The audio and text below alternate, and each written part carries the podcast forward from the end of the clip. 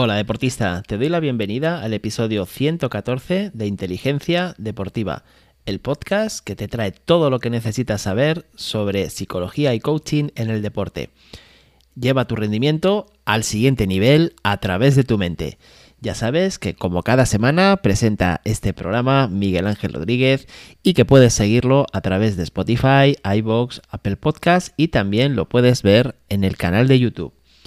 Hoy vamos a contestar la pregunta de un oyente de, que nos hizo hace un poquito más de un mes y que hasta ahora no lo hemos podido contestar sobre la capitanía, sobre la importancia del capitán en un equipo.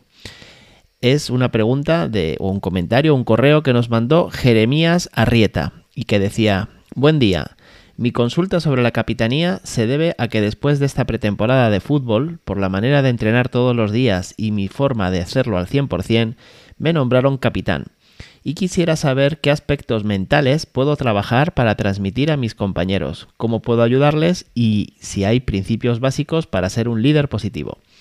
Muchas gracias por la respuesta, estoy muy atento a todo su contenido. Saludos.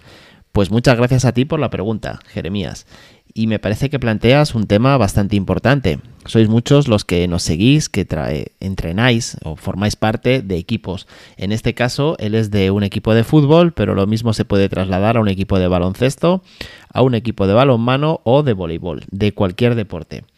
La figura del capitán es muy importante y en un equipo, pues es el que lidera y el que representa a todos los demás en el campo y también fuera del campo. ¿Qué características debe tener un buen capitán? ¿Cómo puede influir en el rendimiento del equipo? Bueno, pues eso es de lo que vamos a hablar hoy. Si te interesa saber más de este asunto, pues ya sabes, quédate. Pero antes, pues déjame que te recuerde que en inteligenciadeportiva.es vas a encontrar las mejores formaciones para que desarrolles tu capacidad mental en el deporte, mejorar tu confianza, aprender a reprogramar tu mente con PNL o, por supuesto, el camino de Mindful Sport, que es el completísimo curso donde vas a aprender a entrenar tu mente y además vas a aprender a hacer una planificación de todo ese entrenamiento. Entra también si quieres descargarte la guía de inteligencia emocional para deportistas o para solicitar la posibilidad de hacer una consultoría gratis conmigo. En cualquier caso, entra en inteligenciadeportiva.es y descúbrelo. Y ahora sí, vamos a comenzar hablando de cuáles son esas cualidades que debe tener un buen capitán. Y el propio Jeremías lo decía en su pregunta, hablaba de un término muy importante que es el liderazgo positivo. Un buen capitán debe ser un líder positivo y debe ser respetado por sus compañeros. Debe inspirar confianza y que sea capaz de motivar al equipo en los momentos difíciles. Además de esto, debe ser capaz de comunicarse de manera muy efectiva y escuchar a sus compañeros y a sus entrenadores. Y todo esto no es algo gratuito. Todo esto no lo consigue una persona por sí mismo. Todo esto te lo dan los demás. El que tú seas respetado o el que tú inspires confianza, lo consigues a través de tus actos y a través de tus actos del día a día. Entonces, lo primero que debe hacer un buen capitán, lo primero que tienes que hacer, Jeremías, es creerte esa figura, ese rol. Asumir que eres tú quien debe empezar a ejercer ese papel dentro del vestuario. Porque de lo contrario, no va a ser posible que te lo regalen los demás. Así que desde ahí, en el día a día, en tus pequeños actos, en todos los detalles que te puedas centrar, es donde debes empezar a tomar ese papel. ¿Algún ejemplo? Pues por supuesto, ser el primero en llegar, ser el que siempre cumple las órdenes del entrenador dentro del campo, ser el que invita al diálogo y también ser aquel que asume sus errores cuando los comete, aunque de eso vamos a hablar un poquito más adelante. Todo esto en el día a día. Tú tienes que ser el ejemplo de los demás, te conviertes en el espejo que se miran los demás. Además, un buen capitán debe tener pues bastante experiencia en el deporte y ser una persona comprometida, comprometida con el grupo y comprometida con su, con su mejora. Recuerdo como Michael Jordan hablaba de que él exigía muchísimo a sus compañeros, incluso reconocía que en muchas ocasiones lo hacía de mala manera. Esto, que puede ser discutible, bueno, pues lo hacía Michael Jordan, que era grande. Pero él lo justificaba de una manera, pues, eh, muy buena para mí y es que él siempre era el primero en llegar al entrenamiento, el último en irse y el que más se esforzaba. Si había que hacer 30 sprints, él hacía 40. Si había que tirar 50 triples, él tiraba 150. Y de esta manera él se sentía capacitado de decirle a cualquiera que no estaba dando el máximo. Y como te digo, no siempre se lo decía de, de muy buenas maneras. En definitiva, tratar de ser un modelo a seguir. Piensa que si todos hacen lo mismo que tú, el equipo va a mejorar, ¿verdad? Bueno, pues eso es lo que debes buscar. Que tener una actitud tal que si todo el mundo la imita, si todos la siguen igual, el equipo va a ser imparable.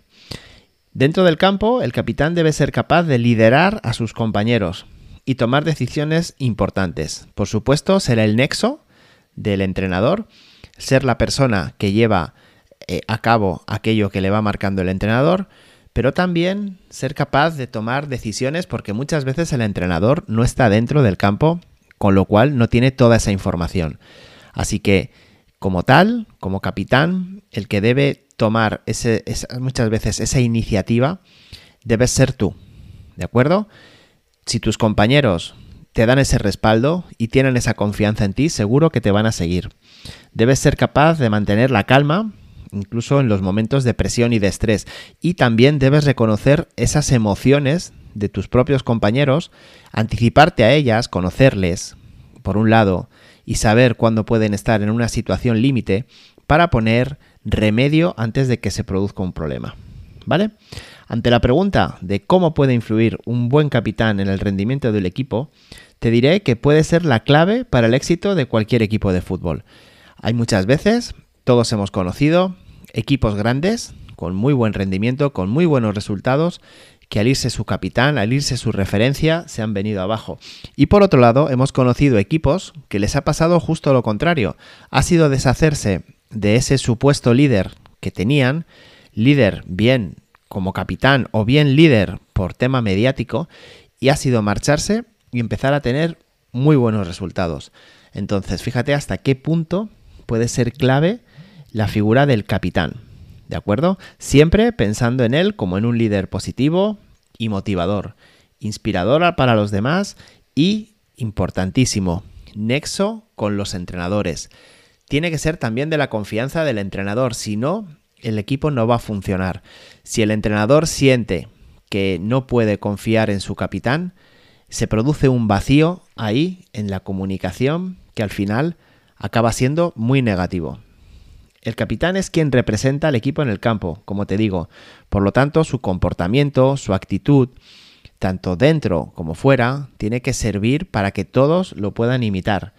Y de esta manera, que toda su influencia se alargue mucho más.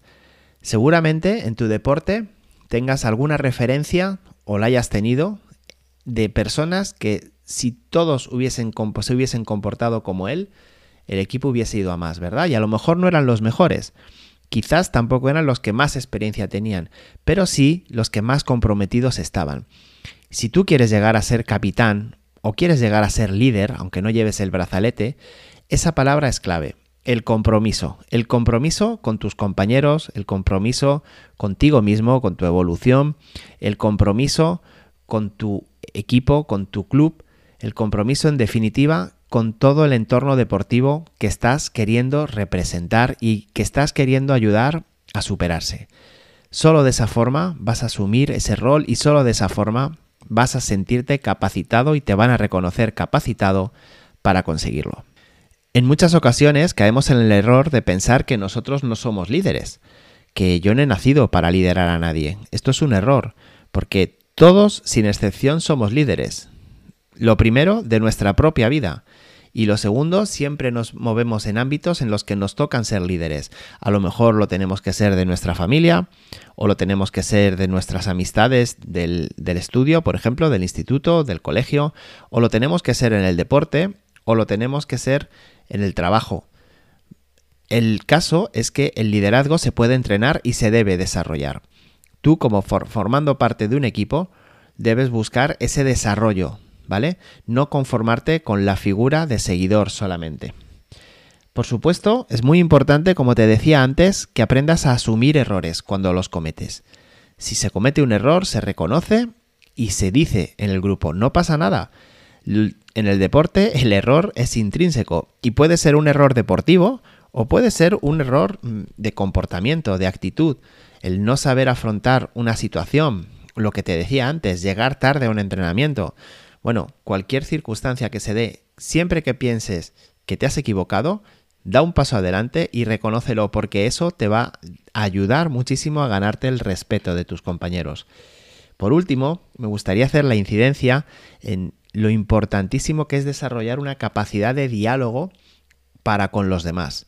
Sentirte que eres el nexo tanto de tus compañeros, entre ellos, como del entrenador y, por supuesto, del, grupo técnico con el grupo de jugadores tienes que hacer todo lo posible para que el ambiente sea abierto. Esto no quiere decir que todos se lleven bien, que todos sean amigos y, que vayamos juntos siempre a tomar algo después de cada entrenamiento. No.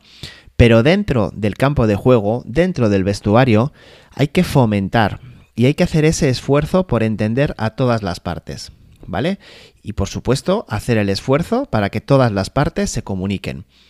Esa es la clave que tú seas ese nexo, ese teléfono móvil que pone en contacto a unos con otros, ¿de acuerdo? Para ello, importante que no prejuzgues. Simplemente cada uno tenemos nuestro punto de vista de las cosas.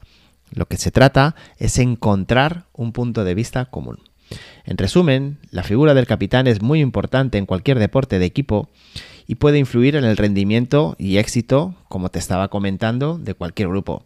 Un buen capitán debe tener esas cualidades que te he dicho, el liderazgo positivo, experiencia, eh, capacidad de, inspirar confianza, el respeto, asumir los errores, fomentar la comunicación para que de verdad el equipo empiece a funcionar como grupo, como grupo cohesionado. Espero, querido Jeremías, y espero a todos aquellos que me estáis escuchando que formáis parte de un equipo que os haya ayudado a enfocar de un modo un poco más concreto eso de la capitanía, porque desde luego es un aspecto muy importante. Y esto es todo por hoy. Ya sabes que en inteligenciadeportiva.es puedes dejarme tu pregunta si quieres para próximos programas o una propuesta para cualquier tema que quieres que trate, ¿de acuerdo?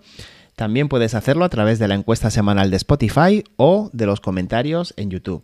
Y como siempre, pues te doy las gracias por tu apoyo al proyecto, por comprar el curso, el audio, por compartir el podcast con tus amigos, con tus compañeros deportivos y con todos los conocidos que creas que les puede interesar.